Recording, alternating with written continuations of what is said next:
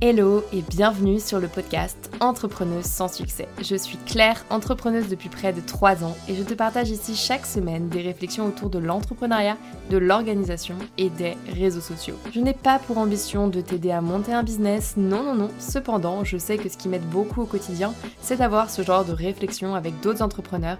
Alors si tu veux me rejoindre dans mon brainstorming, installe-toi, ça va commencer. Hello à tous, j'espère que vous allez bien. Bienvenue dans ce nouvel épisode dans lequel on va parler d'automatisation. Pourquoi j'ai choisi de parler de ce sujet cette semaine? Simplement parce que euh, j'ai travaillé ces dernières semaines beaucoup beaucoup sur ma nouvelle offre qui sortira en janvier. Disons que là j'ai déjà des premiers clients et que je commence à prospecter à la main, oui oui oui. Mais je souhaite faire un site très propre, très pro, avec exactement ce que je compte faire pour cadrer les choses parce que ça va être très très spécifique. Je ne veux plus avoir. C'était le problème de mes premières années de freelancing. J'avais des offres qui partaient dans tous les sens et du coup je me retrouvais à faire énormément de choses différentes. Ce qui n'est pas négatif parce que je trouve que c'est une bonne façon de commencer aussi pour se découvrir et comprendre ce qu'on a envie de faire. Mais maintenant que j'ai compris, j'ai envie de cadrer les choses, j'ai envie de faire les choses bien. En gros, j'ai envie d'en faire moins dans le sens où j'ai envie de de vraiment me focus sur un seul sujet, mais pour le faire mieux. C'est-à-dire pour euh, investir du temps, pour me former vraiment, pour devenir experte sur ce truc. Alors moi, je suis plutôt du genre à aimer toucher à tout, mais en choisissant les automations, le no-code, je sais que je me ferme pas à grand-chose. Je sais que c'est tellement grand et vaste ce monde qui est en train de s'ouvrir que je suis trop contente de me lancer là-dedans.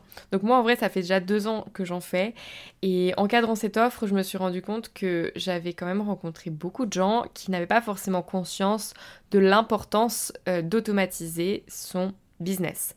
Et je parle de, de de plein de profils différents, que ce soit des freelances ou bien des petites startups ou des entreprises un peu plus grandes.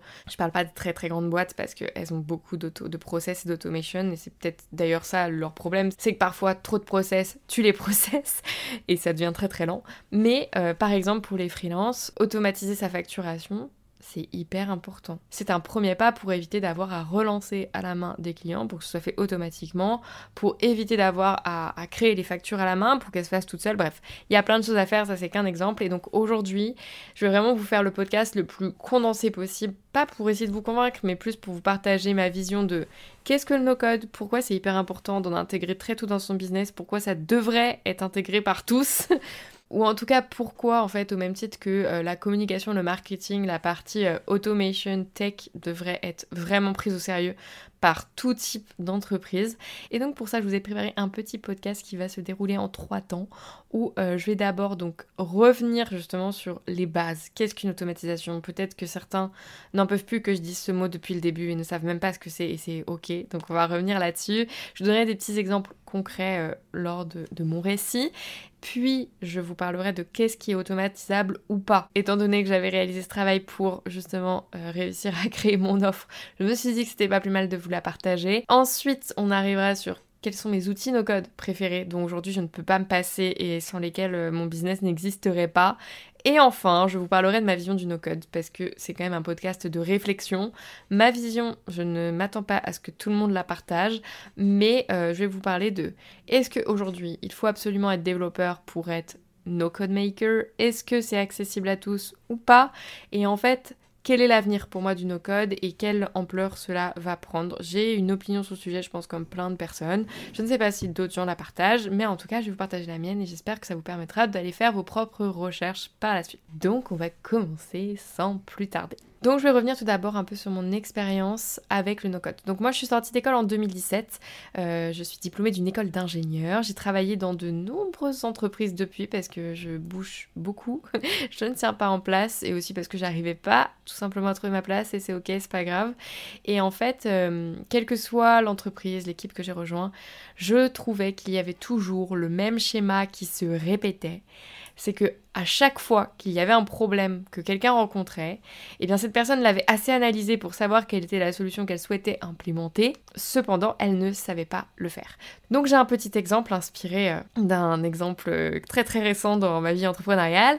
Nous sommes face à une personne qui est une community builder, c'est-à-dire qu'elle euh, construit, elle anime, elle chouchoute une communauté. Et en fait, elle a besoin par exemple d'envoyer régulièrement des mails de suivi aux membres de la communauté. Sait que c'est automatisable et elle sait à quel moment les envoyer, elle sait quel mail envoyer, à quel moment. Pour elle, c'est quasiment du copier-coller, mais la seule chose qu'elle a mise en place pour le faire, c'est des rappels dans son agenda pour savoir quand envoyer quel mail. Et en fait, elle perd quand même pas mal de temps à aller à chaque fois chercher les données des différents membres de la communauté dans les différents outils, que ce soit l'outil d'envoi de newsletter, d'organisation de live, d'événements, la progression dans la formation, bref. Mais ces mêmes personnes manquent également très souvent de connaissances techniques pour réaliser cette automatisation. Alors, je vais revenir déjà, avant de parler de la solution, sur qu'est-ce que une automatisation. Puisque quand j'évoque ce terme, je rencontre énormément de personnes qui sont totalement frileuses à l'idée d'automatiser leur business. En général, après quelques semaines avec moi, c'est bon, elles arrivent à remettre en question cette idée, mais c'est vrai qu'au début, elles ont l'impression que automatiser leur business, ça va souvent être synonyme d'ennui. Elles ont l'impression que ça va tuer l'essence même de leur business, le côté authentique va disparaître, alors que vraiment, de par mon expérience très sincèrement, il est bien plus sain de voir ça plutôt comme une façon de consolider l'existant pour faire de nouvelles choses encore plus excitantes qu'une chose qui va tuer votre business. De toute façon, il n'y a aucun business qui sera automatisable à 100% et fort heureusement. Moi, mon objectif, c'est de vous faire automatiser les tâches qui ont une très faible valeur ajoutée, l'envoi d'une facture, pour vous laisser du temps, pour vous dégager du temps pour les choses qui sont vraiment game changer, les choses qui vont vraiment faire que votre business va faire la différence par rapport à d'autres. Exemple, la première année, il est totalement normal que vous passiez énormément de temps à échanger avec vos clients pour résoudre les problèmes qu'ils peuvent rencontrer, etc. Donc, en gros, vous faites beaucoup de support, c'est totalement normal. Eh bien, non seulement ça va vous permettre de repérer des bugs et les corriger, donc logiquement, vous allez avoir de moins en moins de messages dans la boîte mail de support, par exemple, mais en fait, ce qui va se passer, c'est que, bah, il va y avoir de moins en moins de mails, mais vous allez aussi repérer les demandes qui reviennent le plus souvent. Ça va vous permettre de créer des modèles de mails pour éviter d'avoir à réinventer la roue à chaque fois. Eh bien, le fait de créer une base de données d'email template, donc des modèles d'email, dans le cas par exemple où un client nous contacte car il a oublié son mot de passe, ça arrive tout le temps, eh bien en fait ça c'est déjà une première étape dans l'automatisation de son business. Et je ne pense pas que ça vous fasse vraiment kiffer au quotidien de rédiger des mails pour rappeler aux gens comment aller réinitialiser leur mot de passe. Donc non, automatiser ce n'est pas synonyme d'ennui, ça ne va pas tuer votre business, ça va vous rendre la vie plus facile. Voilà, et si vous n'en êtes pas encore convaincu, ce n'est pas grave, il nous reste encore une bonne demi-heure de podcast. Donc je suis aussi allée chercher la définition d'automatisation dans le dictionnaire Larousse. Donc une automatisation est ce qu'on appelle une exécution totale ou partielle de tâches techniques par des machines fonctionnant sans intervention humaine.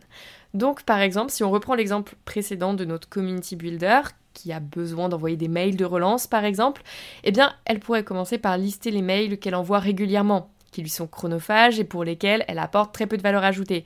Si elle change juste le prénom typiquement, eh bien il existe des outils pour personnaliser automatiquement des mails. C'est-à-dire que vous écrivez votre mail, mais peut-être que vous le savez déjà, mais vous écrivez votre mail et en fait vous mettez hello prénom et en fait prénom est une variable qui va chercher le prénom de la personne à laquelle on envoie le mail. Ça c'est quelque chose de très simple à faire.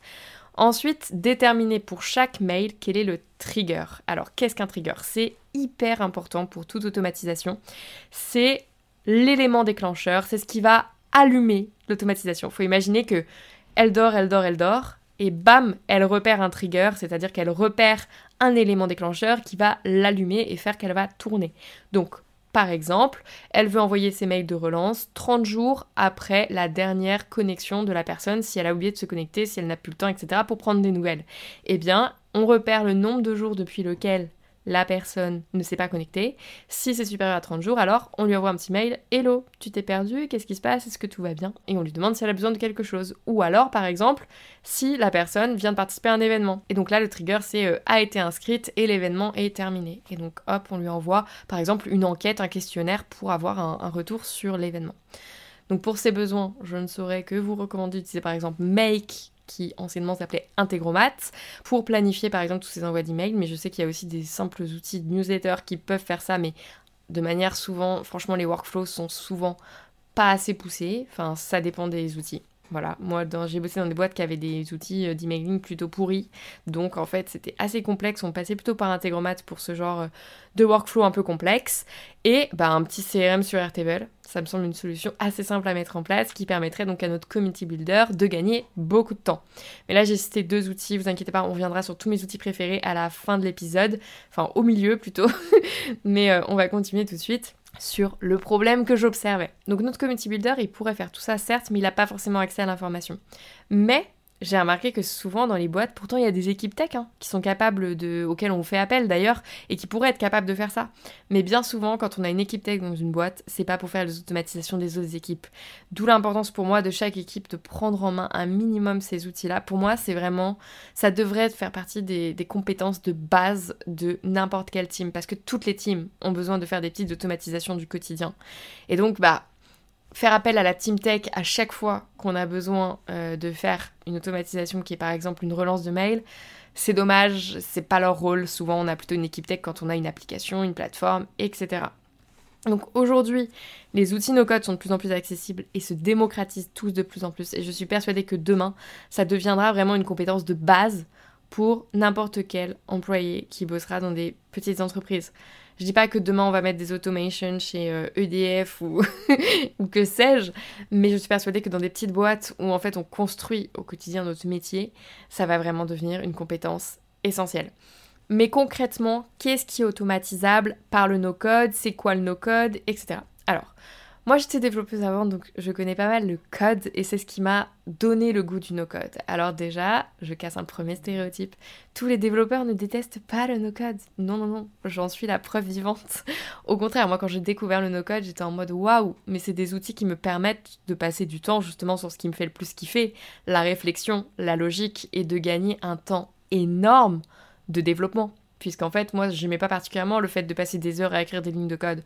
Moi, ce que j'aimais, c'était comprendre le problème, trouver une solution, et avant, entre le moment où j'avais trouvé la solution et le moment où je pouvais la tester, il y avait toute la phase d'écriture qui était quand même assez longue, assez rébarbative, parce que, en fait, même si on va sur Stack Overflow et qu'on copie-colle des bouts de code, parce que non, on va casser le mythe, les développeurs ne réinventent pas la roue à chaque fois, et fort heureusement, puisque dans bien des cas, il y a d'autres personnes qui ont rencontré le même problème avant, et c'est l'avantage des communautés de développement d'ailleurs, c'est qu'il y a énormément de connaissances disponibles en ligne gratuitement, et c'est pareil pour le no-code. Il y a plein de contenus gratuits, et ça c'est un kiff total, puisqu'on peut se former en autonomie si on a des bonnes bases. Et ça, j'y reviendrai dans ma vision du no-code. Donc qu'est-ce qui est automatisable aujourd'hui et dans quel cas utiliser des outils no-code J'ai essayé de lister donc 5 cas dans lesquels pour moi les automatisations, plus globalement le no-code, sont essentielles. Donc d'abord pour moi, il y a tout ce qui est analyse de son business. Donc aujourd'hui, les outils no-code permettent d'automatiser de la récupération de données sur votre produit, des statistiques d'usage, de la collecte de retours clients, et ça, ça va vous permettre d'appuyer de vraies décisions stratégiques sur des données concrètes et non juste des intuitions, et c'est hyper important. Donc pour ma part, par exemple, l'année dernière, j'ai vendu des e-books pour préparer Parcoursup. Donc il fallait euh, bah, le consulter et puis surtout bah, passer à l'action puisqu'il s'agissait de créer son dossier, donc rédiger des contenus, rédiger des lettres de motivation, des CV, etc. Eh bien, à J plus 30 jours de l'achat, je collectais des avis clients à la fois pour moi pour progresser, pour me rendre compte de qu'est-ce qui manque. Par exemple, là, il va y avoir la réédition de 2023, et eh bien je l'ai améliorée grâce à leur retour. Et puis également pour euh, avoir des avis à mettre sur ma landing page. J'ai des avis clients maintenant qui sont vrais, que j'ai récoltés suite à l'achat l'année passée pour mon produit que je vais revendre cette année. D'ailleurs, ça sort dans quelques semaines. Donc ça, ce n'est qu'un exemple, mais si vous avez, euh, je ne sais pas, euh, une plateforme, une application, vous avez certainement des logs, donc c'est des données concernant votre application, votre plateforme, et vous pouvez récupérer des statistiques d'usage. en moyenne, par exemple, une personne, combien de fois par semaine se Combien d'heures par semaine passe-t-elle sur l'application? Aujourd'hui, je trouve qu'il y a encore beaucoup trop d'entreprises qui prennent des décisions basées sur rien, sur une intuition, ça ne marche pas l'importance d'être data driven. En fait, se dire data driven, c'est bien. Avoir des données pour le faire, c'est encore mieux. Et c'est là que le no-code va vous permettre d'avoir une vraie analyse. Deuxième besoin auquel répond le no-code, c'est tout simplement le développement web, mais aussi le développement mobile. Que ce soit un site web, une landing page, une application web ou même une application mobile, incluant même par exemple les aspects e-commerce, SEO, etc. Aujourd'hui, les outils no-code sont de plus en plus puissants et permettent d'aller toujours de plus en plus loin. Et aujourd'hui, vous pouvez quasiment tout faire avec du no-code. Je vais vous donner un exemple, parce que euh, c'est un exemple qui est très connu dans le milieu du no-code. Je ne sais pas si vous connaissez euh, le site Comet, qui est donc un site euh, de mise en relation d'entreprises et de freelance en dev, justement, c'est ça qui est drôle, c'est que c'était des devs alors que c'était une plateforme no-code. Et eh bien pendant très longtemps, je vais faire les recherches en parallèle pour vous trouver l'histoire voilà, j'ai Comet. Donc Comet, quand même, ça a été construit avec Bubble. C'est pas un outil dont je vais aujourd'hui parce que c'est pas forcément celui que je maîtrise le plus, mais euh, c'est donc un outil qui aide, enfin qui permet de créer des applications web sans une seule ligne de code. Et Comet, en fait, a dépassé les 600 000 euros de chiffre d'affaires mensuel en 2017, juste avec une plateforme construite en no-code. Et donc ils ont fait une levée de fonds de 2 millions d'euros en 2017 qui leur a permis alors de faire appel à une entreprise qui leur a développé une plateforme, cette fois-ci en, en, code, quoi, en dur. Mais en fait, aujourd'hui, ça permet de tester une idée à des coûts bien moindres et c'est, enfin, moi je trouve ça incroyable parce que là où hier, en fait, oui, une startup devait nécessairement, enfin, pas nécessairement, mais dans bien des cas, une startup dès ses débuts devait lever des fonds. Aujourd'hui, si tu es en train de développer un produit digital, que ce soit une application, un site, peu importe, dans bien des cas, t'as pas besoin de lever des fonds. Donc évidemment, ça ne s'applique pas à tous les business, mais si vous voulez construire une application ou une plateforme, aujourd'hui, les outils no-code sont quand même très très puissants.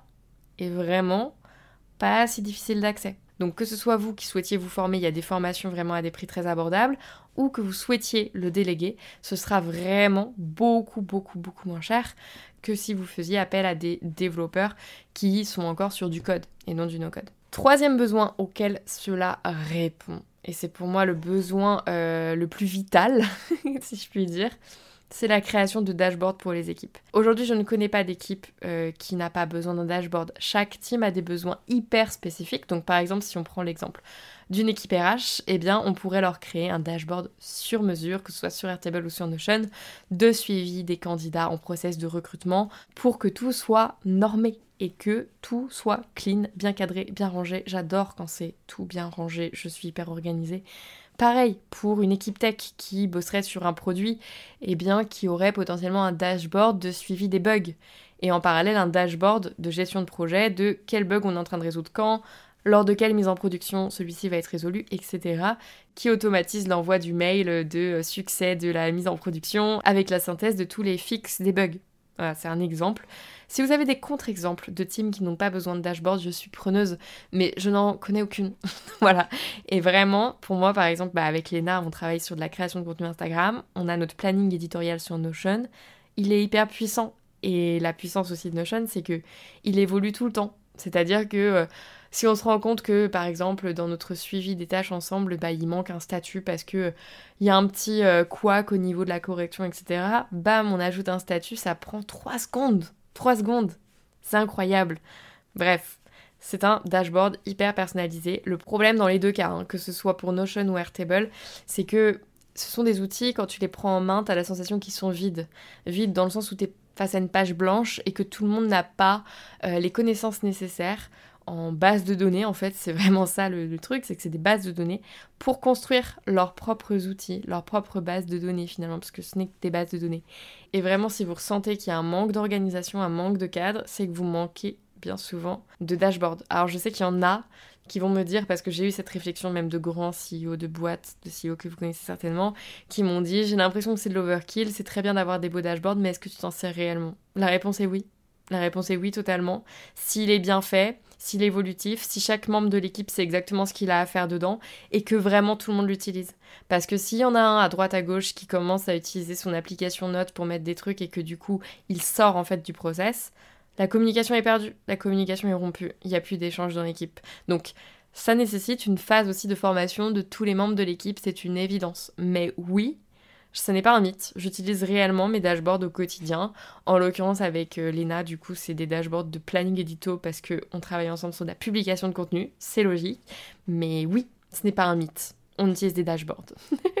Quatrième besoin auquel pour moi le no-code répond, c'est tout ce qui va être euh, alerting, euh, reporting, l'envoi de notifications sur Slack par exemple. Donc c'est inspiré pour moi de ce que j'appelais quand j'étais encore développeuse des météos applicatives que l'on réalisait sur des applications. Donc il faut savoir que quand on gère une application au quotidien, en fait elle peut rencontrer des difficultés de production. Par exemple une surcharge ponctuelle de demandes. Par exemple si vous gérez une application bancaire, bah, tous les mois, à peu près à la même date, il y a vraiment beaucoup beaucoup de demandes. Pourquoi? Parce que c'est les entreprises qui payent leurs employés. Et donc en fait, cette, euh, cette euh, charge qui augmente d'un coup peut entraîner des problèmes en production. Et donc ce qu'on fait sur les applications vraiment euh, de code, là je vous parle vraiment de domaine bancaire, de, grosses grosses boîtes, genre la Société Générale, BNP, ils font tout ça, c'est qu'en fait il y a ce qu'on appelle les météos applicatifs. Donc c'est en général, moi de mon souvenir, c'était trois fois par jour, matin, midi et soir, 8h, 14h, 18h, où en fait on fait des tests sur la plateforme, on, euh, on lance des tests pour vérifier que tout est ok et que tout roule,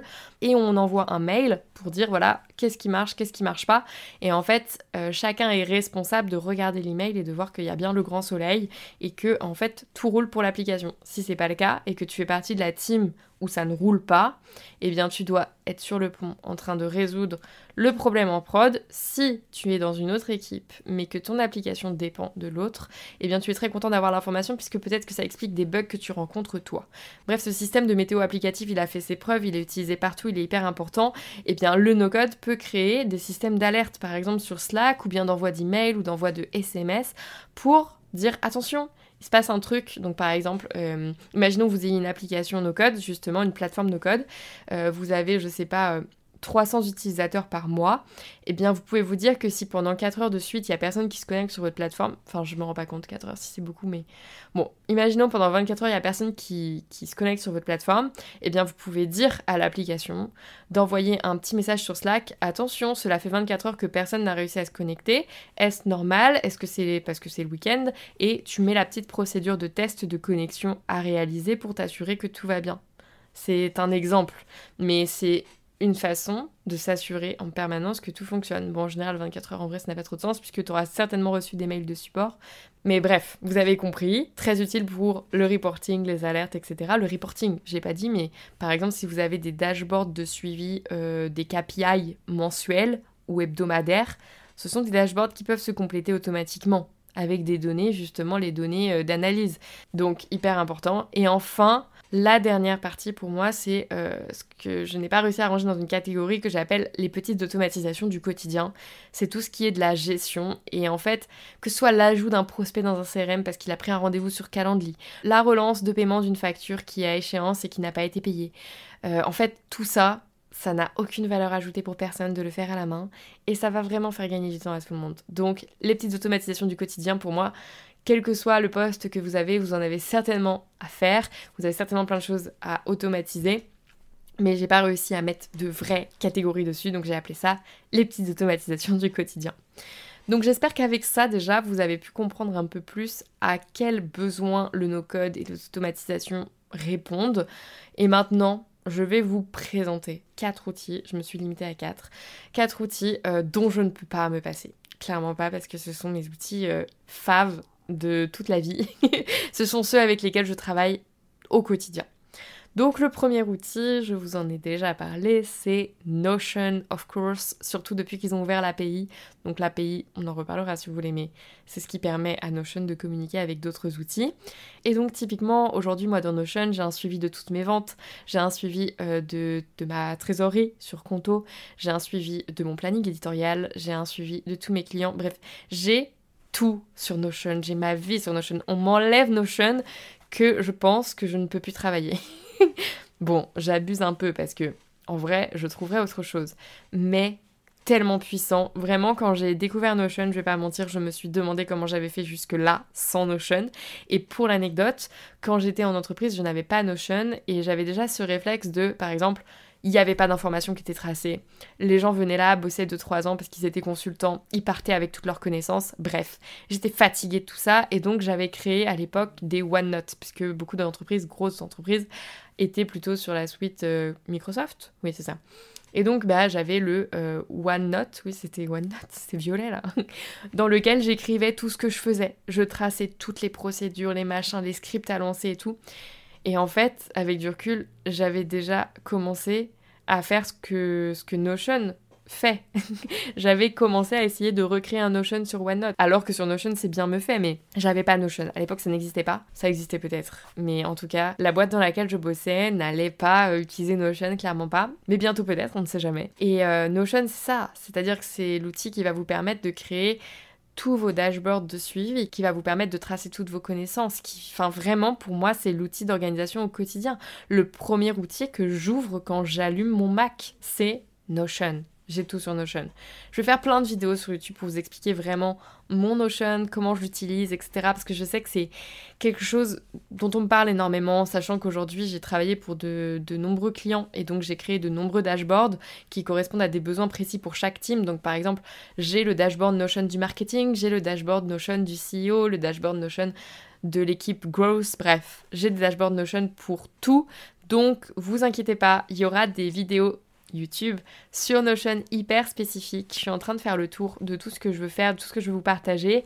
Et euh, il y aura des templates à télécharger sur mon site, j'ai trop hâte. Enfin, ça fait beaucoup de travail. En fait, pour être conscient, ça fait trois ans que je bosse comme ça en freelance. Et en fait, là, je suis en train de faire le point sur tout ce que je peux vous partager. Mais en fait, j'ai l'impression que j'ai genre trois ans de, secrets à dévoiler. et en fait, euh, ça fait beaucoup, beaucoup de travail. Donc, euh, pour l'instant, il n'y a rien qui sort, mais c'est dans les bacs et c'est en cours. Donc Notion, vraiment pour moi, c'est l'outil que toute entreprise devrait avoir. Limite, quand vous créez votre boîte, créez-vous un Notion. La petite astuce, parce que Notion est payant pour les équipes, rejoignez Join Secret. Ce n'est pas un partenariat, non, non, non. Join Secret, ça vous permet d'avoir des tarifs préférentiels sur de nombreux outils. Parce que ces outils no-code, ils sont quand même pas donnés. Et j'en suis totalement consciente. Mais sur Join Secret, pour ceux que ça intéresse, vous avez 1000 euh, euros non pardon, 1000 dollars de crédit offert sur Notion. Donc moi, pour vous donner une idée, ça fait quand même plusieurs années que je l'utilise et qu'on est plusieurs dessus. Je n'ai pas encore payé Notion parce que je suis toujours sur mes crédits. Et aujourd'hui, je gagne totalement assez d'argent pour être capable de payer Notion pourtant. Donc pour vous lancer, franchement, c'est pas mal pour avoir un premier espace Notion gratuit. Donc faites-le. Join Secret, je ne connais pas les tarifs. Attendez, je vous dis ça tout de suite. Mais euh, moi j'ai le Join Secret annuel et je trouve ça mais tellement bien parce que tu as des tarifs sur tout. Donc Join Secret, combien ça coûte? J'essaierai de vous mettre euh, tous les liens dans le podcast bien sûr. Alors moi j'ai pris le annuel et donc c'est 200 dollars euh, par an pour avoir donc accès à tous les deals. Deuxième outil, hyper important, puisque je ne connais pas beaucoup d'entreprises qui n'ont pas besoin de site web, c'est Webflow. Webflow, c'est vraiment le site qui va concurrencer, qui concurrence déjà tout ce qui est WordPress. Webflow, c'est le builder de site web le plus puissant qui existe aujourd'hui. Vraiment. Et je suis pas la seule à le penser. Donc ça va vous permettre de créer votre site web, mais ça peut aller encore plus loin. Si vous avez un blog, il le fait aussi. Si vous avez un e-commerce, c'est pas forcément l'outil que je vous recommanderais. Évidemment, Shopify est plus puissant, mais c'est possible aussi. Donc imaginons, vous commencez simplement par une landing page, puis vous voulez passer sur le mode e-commerce parce que vous vendez un produit. Euh, c'est totalement possible. Parce que par exemple, euh, vous vendez, euh, je sais pas, un bootcamp, j'en sais rien, je raconte n'importe quoi. Eh bien, ce sera bien plus possible, et bien potentiellement que vous n'aurez pas besoin d'un Shopify pour ça, puisque vous n'avez pas de gestion de stock, de gestion de, de logistique, etc. Donc potentiellement que comme c'est un produit dématérialisé, ça fera plus l'affaire un Webflow que un Shopify. Mais en tout cas, ça couvre quasiment tout. Et là, ils viennent d'intégrer la fonction membre. Donc doucement, on sent leur envie d'aller concurrencer Bubble, même si Bubble, outil dont je vais pas parler aujourd'hui parce que je n'utilise pas au quotidien, franchement, pour moi, ça reste la référence à utiliser pour tout ce qui est application web. Donc gestion des comptes, etc. Mais aujourd'hui, Webflow le fait aussi. J'avais testé la bêta. Franchement, c'est pas mal, mais c'est pas encore optimal. C'est pas euh, c'est pas ce qu'on fait de mieux, puisque vraiment, Bubble est toujours un cran au-dessus à ce sujet. Ce qui est normal, hein, ils ont commencé avant. Mais pour moi, Webflow est meilleur que Bubble sur, par exemple, tout ce qui est front, animation, etc. Pour moi, vous faites des choses plus jolies aujourd'hui avec Webflow qu'avec Bubble. En fait, ça va dépendre de votre besoin. Si vous voulez une application web, allez vers Bubble. Si vous voulez juste un site web, allez vers Webflow. Je sais pas si les gens voient la différence entre un site et une application. Euh, une application, ça va vous permettre de gérer des comptes. Ça va vous permettre par exemple de créer euh, un Airbnb, un Le Bon Coin, un, un Comet, mais un Webflow va vous permettre de créer plutôt un site, euh, un blog, un e-commerce si vous le souhaitez, mais c'est pas forcément la première utilisation, encore une fois Shopify, ou euh, même mon site Claire No Code, il est sur Webflow. D'ailleurs, j'ai pas encore annoncé, j'ai fait mon site, ça y est, ça s'appelle clairenocode.fr si vous voulez aller voir.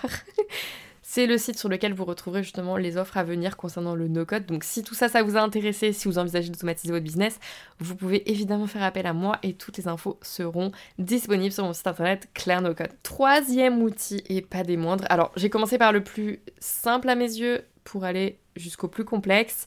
Là on arrive au niveau 3, on va dire, c'est Airtable. Airtable, qu'est-ce que c'est? C'est un outil vraiment de ce qu'on appelle back-end, c'est-à-dire c'est de la gestion de base de données. Alors vraiment, moi j'adore Airtable parce que pour moi c'est une super base de données. Par exemple, dans Airtable, vous allez pouvoir créer un CRM de euh, suivi de tous vos clients.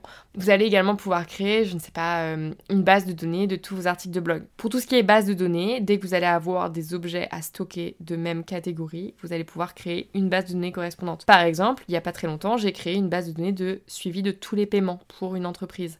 Eh bien, dessus passaient tous les paiements et on stockait même la facture et on n'avait plus qu'une vue à partager avec le comptable qui listait justement bah, tous les paiements, la date, euh, l'adresse, bref, toutes les informations de paiement nécessaires et tu avais le fichier de facture qui était généré automatiquement par ce fameux quatrième outil qui est pour moi la plus grosse révolution, peut-être le plus poussé, le meilleur d'entre tous et j'ai nommé Make pour les intimes. L'ancien nom s'appelait Integromat.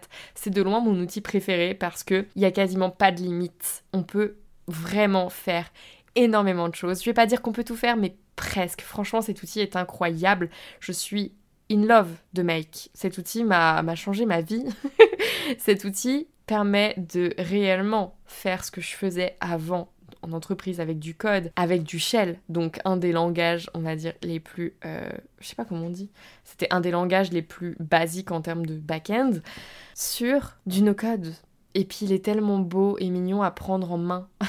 je pourrais pas vous mettre d'image parce que c'est un podcast, mais vous inquiétez pas, des vidéos sur YouTube arrivent très vite sur Make également parce que je suis également en train de toutes les petites automations du quotidien que je pourrais vous partager parce que j'adore cet outil et que pour moi, il pourrait tellement simplifier la vie de tellement de monde et il mérite à être connu, d'autant plus qu'il n'est pas si compliqué à prendre en main. Donc avant d'ailleurs d'arriver à pour qui c'est le no-code et est-ce que vraiment c'est accessible à tous. Je vais vous partager un petit peu comment moi je fais travailler tous ces outils ensemble. En gros, je commence globalement par deux choses. Notion, Webflow, c'est pour ça que j'ai commencé par là. Notion, c'est tout ce qui va être interne. Webflow, ça va être justement le site web qui va être partagé sur le web, qui va être partagé à tous. Et en fait, je vais faire collaborer les deux grâce à Airtable et Make. Donc, comment je vais faire? Par exemple, imaginons que j'ai mon site Webflow et que comme je disais, je vends des formations dessus, et eh bien à chaque vente de nouvelles formations sur Webflow, et eh bien je vais créer une nouvelle ligne dans ma table Airtable qui s'appelle Nouvelle vente de Bootcamp. Et en fait, de cette façon, la personne va entrer dans un, euh, dans un workflow workflow qui existe sur Make où à chaque nouvelle vente par exemple, eh bien on va onboarder la personne sur ma plateforme de formation.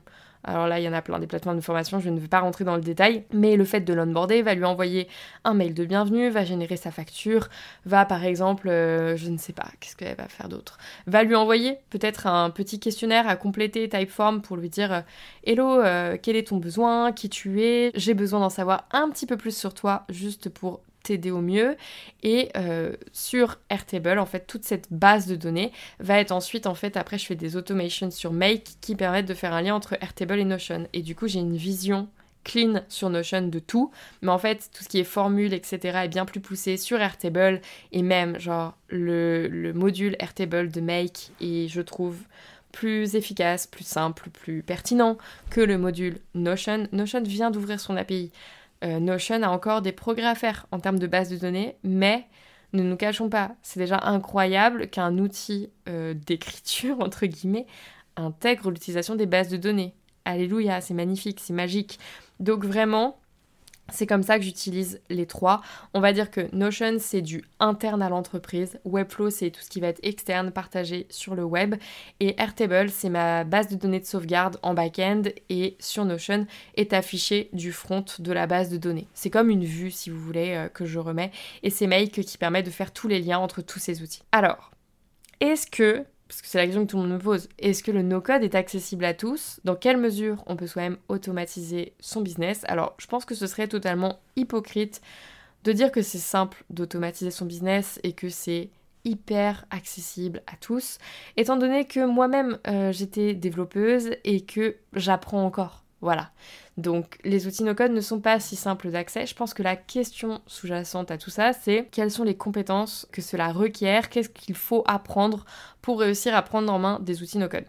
Pour moi, en fait, il y a un point commun, oui, entre les développeurs et les no-codeurs, si on peut dire ça, c'est la logique. On ne peut pas s'en passer, jamais. La logique est hyper importante si tu as euh, une facilité à résoudre des problèmes et je pense que c'est là que moi euh, le fait d'être ingénieur m'a aidé c'est que j'ai fait des études où j'ai appris à résoudre des problèmes et eh bien franchement tu vas très facilement prendre en main des outils no code et t'as pas forcément besoin de payer des formations par contre si c'est quelque chose avec lequel t'es pas forcément à l'aise et que tu sais que tu as besoin d'être accompagné justement sur cette partie logique. Par exemple, euh, tu n'es pas à l'aise avec tout ce qui va être créer des boucles forts, créer des conditions if, donc les bases de l'algorithmie, qui pour moi sont vraiment nécessaires même au no-code, peut-être que là tu vas avoir besoin d'un accompagnement et il faudra revenir sur tout ça. Mais sinon, je pense honnêtement que si tu les as déjà, que tu as déjà potentiellement appris un langage, franchement tu vas très facilement prendre en main les outils no-code. Pour autant, je trouve que c'est pas forcément nécessaire d'être développeur pour être bon no-codeur. Pourquoi je dis ça? Parce que en fait, la question sous-jacente, c'est qu'est-ce qu'un développeur? Si un développeur, ça commence à euh, savoir faire du front et euh, coder une page en HTML, CSS, alors non, en fait, euh, lui, il ne saura même pas utiliser certains outils no-code. Il ne saura pas non plus utiliser Make, typiquement, parce qu'il n'aura pas la logique. Par contre, il s'en sortira plutôt bien en Webflow. Parce que sur Webflow, il va vraiment bien s'y retrouver sur l'outil, parce que, en gros, tu as le HTML à gauche, le CSS à droite. Donc, il va très bien s'en sortir, très rapidement, il va comprendre et prendre en main l'outil.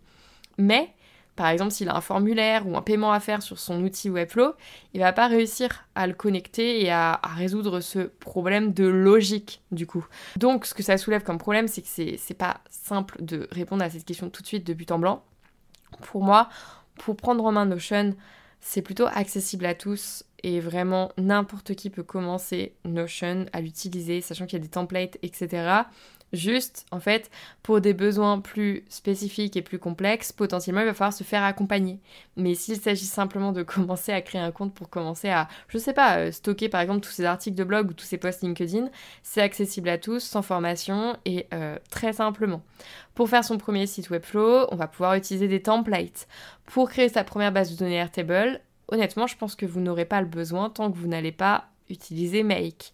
Pour utiliser Make, là, je pense qu'il vous faudra clairement des premières bases en logique. Parce que vraiment, là, moi, je me retrouve très souvent face à des scénarios où c'est vraiment, je me retrouve face à un, problème de logique qui m'était posé quand euh, je faisais vraiment du code en école. Et après, euh, comment je fais pour m'y retrouver? J'utilise Whimsical, un outil dont j'ai pas parlé, qui me permet de visualiser bah, tous les funnels qui existent grâce à mes différentes automatisations. Mais bref, là, je m'éparpille. Mais en gros, oui, en fait, Make, ce sera le plus complexe. Et pour moi, si on n'a pas les bases de logique, les bases d'algorithmie, c'est pas forcément quelque chose qui sera facile à utiliser. Parce que par exemple, rien que pour trouver le trigger, c'est quelque chose que vous n'allez pas forcément facilement réussir à faire. Je sais que beaucoup ne comprennent pas comment se déclenche une automatisation. Nombreux sont ceux qui vont créer leurs petites automatisations et en fait, à la fin, ils vont se rendre compte, bah oui, j'ai mon module mail parce que je vais envoyer un mail, mais j'ai toujours pas réfléchi en fait à la logique qui se cache derrière. En fait, l'outil n'est pas compliqué à prendre en main, c'est la logique qu'il y a derrière de, en fait, à quel moment je l'envoie mon mail? Qu'est-ce qui se passe? Dans quel outil je vais pouvoir retrouver l'info qui va déclencher cette automation? Mais ça, c'est des choses qui s'apprennent et je pense que si euh, vous, vraiment n'importe qui peut s'y mettre, ça va peut-être prendre un petit peu de temps pour certains plus que d'autres, mais bien sûr, oui, c'est faisable. Donc voilà, je pense que ce podcast était très long parce que c'est un sujet qui m'intéresse beaucoup et je trouvais que c'était important de, de, bien balayer un peu tout ce qui est possible d'automatiser dans ce premier épisode sur est-ce que c'est vraiment important d'automatiser son business grâce au no-code Et donc, euh, bah, j'espère euh, vous avoir convaincu que oui, et au moins vous avoir ouvert l'esprit sur ces nouveaux outils qui arrivent, et enfin qui arrivent, non, ils sont arrivés, hein, ça fait deux ans qu'ils sont là, et potentiellement vos concurrents les utilisent déjà, ouloulou, attention. Mais donc oui, je pense que vraiment, si, si ça vous intéresse, ça peut vraiment vous aider dans votre business. Voilà, Donc je vais vous laisser pour aujourd'hui. La semaine prochaine, on va revenir, je crois. Attendez, je regarde le planning. Le planning que j'ai sur Notion, bien sûr. on revient avec un épisode un peu plus réflexion. On va parler de ce que j'appelle l'instinct de survie dans l'entrepreneuriat parce que euh, bah vous verrez je vais pas trop vous teaser mais ça vient d'une discussion assez profonde que j'avais eue avec une de mes clientes sur euh, est-ce que vraiment tous les entrepreneurs ont besoin à un moment de tomber assez bas pour ressentir cet instinct de survie pour prendre les bonnes décisions. Bref on en parlera la semaine prochaine. En attendant je vous souhaite à tous une très belle journée et je vous retrouve dès la semaine prochaine dans un nouvel épisode. Ciao